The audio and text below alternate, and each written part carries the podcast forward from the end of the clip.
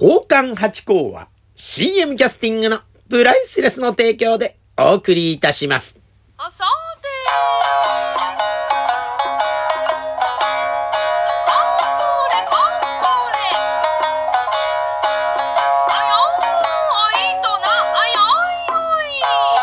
松野屋八甲でございます。水金土日の夕方6時は宝冠八甲よろしくお願いしますというところでございまして、いや、今年も寄席の出演が始まりました。昨日の16日から20日まで、浅草園芸ホールさんにですね、えー、12時40分上がりで出させていただいております。ちょうどね、中入り、最初の中入りの後にすぐ食いつきって言うんでしたっけね、寄せの用語でね。なんかあの、お客様がまあ、ちょっとまあ、トイレに行ったりなんか席外したりなんかしますから、まあ、ばらつきがあったりとかね、タイミング的に難しいところと言われていますが、そこを任せていただいておりまして、まあ、8個、えー、連日出ておりますから、20日までやってますんでね、ぜひぜひいらしていただければと思います。今日はですね、なんとあの、学生さんが来てくださってましたね。修学旅行で、多分おそらくどっか地方から来てくださってるんだと思うんですがね。で、先生ありがたいですね。本当によくぞ園芸ホールを選んでくださいましたというところで。で、午前中の多分ね、11時から入ってきてくださって、で、多分お昼の時間をこう調整なのか、まあ、混んでますからね、浅草っていうところどこの食べ物屋さんも。だから少し昼間の時間をずらしてというためにもあるんだとは思うんですが、寄せに入っていただきまして、まあ、こう、後ろの方にですね、まあ、途中でごっそり抜けますから、前の方だとちょっとね、あのーやってる方としては、ああ、いなくなっちゃったってがっかりしちゃうんでね。多分それを気遣ってくださって、後ろの方に座っててくださったと思うんですが、そうですね、2、30名の方が来てくださってたんじゃないですかね、多分。はい。男女混合で来てくださいましてね。で、私たち下流会の人間ってのはですね、なかなかやっぱりこう、ある種水商売じゃないですか。お酒の場の商売でございますから、なかなかね、学校に、まあ、えー、学校寄せなんて落語ですとね、えー、行けると思うんですが、下流会で芸者集とかはなかなか行けないです。まあ、あの三味線のね、あの、実演ということでは入ってたりはするお姉さんもいらっしゃいますよね。お笛とかね。でも芸者集とか奉還で入ることはなかなかできないんで、あの、来ていただけて本当に嬉しいなと。ね、落語を知ってたけど、まあ、奉還ってのがあるんだって、まずあのね、若者、数十人にですね、知っていただけた。でね、あの、ふと思った時に、人生にこう何か苦しい時があった時にですね、あ、また寄せに行こうと思っていただいたり、またはね、本当に奉還になったらどうかなと思っていただける選択肢に一つに入ったら嬉しいな、なんてことで、私もね、その二十歳の頃にテレビの有限定玉助決勝を見てビビッと来ちゃってこの商売来ましたから何がきっかけになるかわかりませんからね。今日だから若者に見ていただけたってのは本当に嬉しいなと思ってたから先生ありがとうございます。選んでいただきまして。いやー、本当に嬉しいですね。でね、また寄せってたかまたね、難しいところでありましてね。まあ、あのー、今年初めて、あの、予選に出させていただきますんでね。あの、皆さんはね、1日からもう、だっと出ていらっしゃって、2分ぐらいで降りてきたりするらしいんですよ。あの、多いからですね。今もお正月期間なんで、えー、師匠方も本当は10分講座とか20分講座っていうのがあるんですが、えー、10分、全員均一に10分。だから1時間の中に、えー、6人の師匠方が出るみたいなことになってて、私は、まあ、色物ですから、まあ、10分であるってことは結構あるんですよ。でも話し家の師匠方ってのは多分お正月だけで。だから少しね、早歩き、えー、早口でですね、お話をされて。それでもね、皆さんぐーっとついてきてくださって、どっかんどっかん笑い取ってますから、やっぱ話し家さんってすごいなぁと思う日々でございますよ、本当に。それでね、だから挨拶ね、これがまた難しいんですよ。だから、浅草園芸ホールってとこはですね、楽屋裏も広いんです。あの、お客さんのところもね、2階席もあったりとかって、すごく広い、あの、み、今まで私もずっと寄せ行ってた時は、浅草園芸ホールによく行ってたんですが、えー、とってもお客さんとしても見やすい場所でね。で、やってみてもやりやすい場所。で、居場所がある場所っていうんですかね。あの、楽屋も広くてですね。で、色物さんと、あの、話し家の師匠方ってのは、あの、ちょっと離れてまして、色物ってのは2階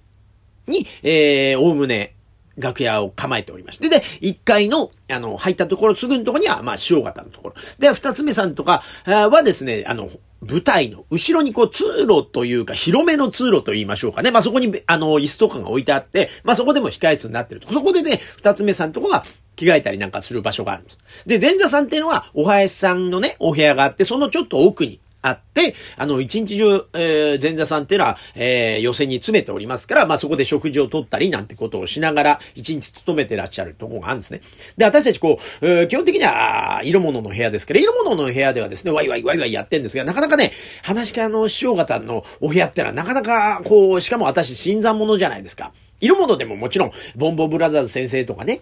東京ボーイズ先生とかね、は、こう、もちろん、あの、下のところでも重々にこう、ベテランの方ですから、えー居心地がいいかと思うんですけど、なかなかね、居心地が悪いって意味じゃないですよ。だからあのさ、入っていけないんですよ。で、師匠方の独特のこう話の回しとか、タイミングがありましてね。で、会話がもうとにかくとにかくプロの喋りですから、楽屋も面白くてですね、途切らしたらこれ失礼に当たっちゃうんですね。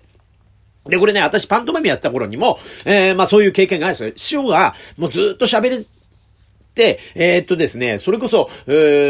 ー、私の日本マイム研究所ってところは、えーっと、6時半から入れたのかなで、えー、7時ぐらいから稽古して、肉体訓練っていうのが、まあ、おおむね1時間ぐらいあって、演技の時間で、9時ぐらいに終わるって言うんです、大体ね。